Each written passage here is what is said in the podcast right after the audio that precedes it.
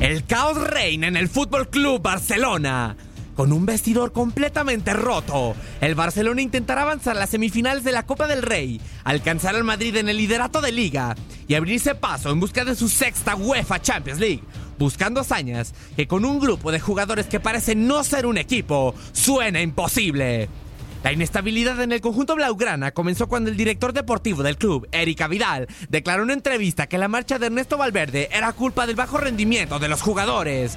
Las alarmas sonaron en el Barça por estas declaraciones y el mismísimo Lionel Messi fue quien respondió mediante su cuenta de Instagram, instando al francés de que se debe hacer cargo de sus propias responsabilidades y que si iba a culpar a alguien debía de dar el nombre con el afán de no señalar a toda la plantilla.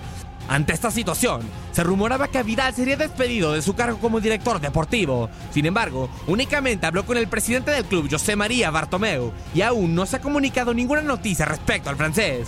Poco después, Lionel Messi protagonizó otro altercado dentro del club.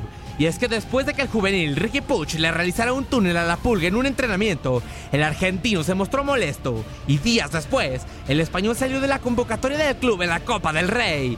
Al enterarse de esto, Ricky Puch le reclamó al astro argentino por esta situación, a lo que el sudamericano reaccionó encarando al juvenil.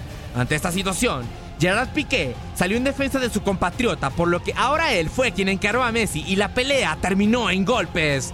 El club aún no se pronuncia respecto a esta situación. Sin embargo, la baja de rendimiento y un vestidor roto son detonantes de preocupación para los directivos, jugadores y aficionados del Barcelona, quienes en un afán de demostrar que la etapa de títulos con Guardiola no se quedará ahí y de confirmarse como un grande de Europa, no pueden quedarse sin la gloria de un campeonato y con un equipo que no es equipo, suena imposible.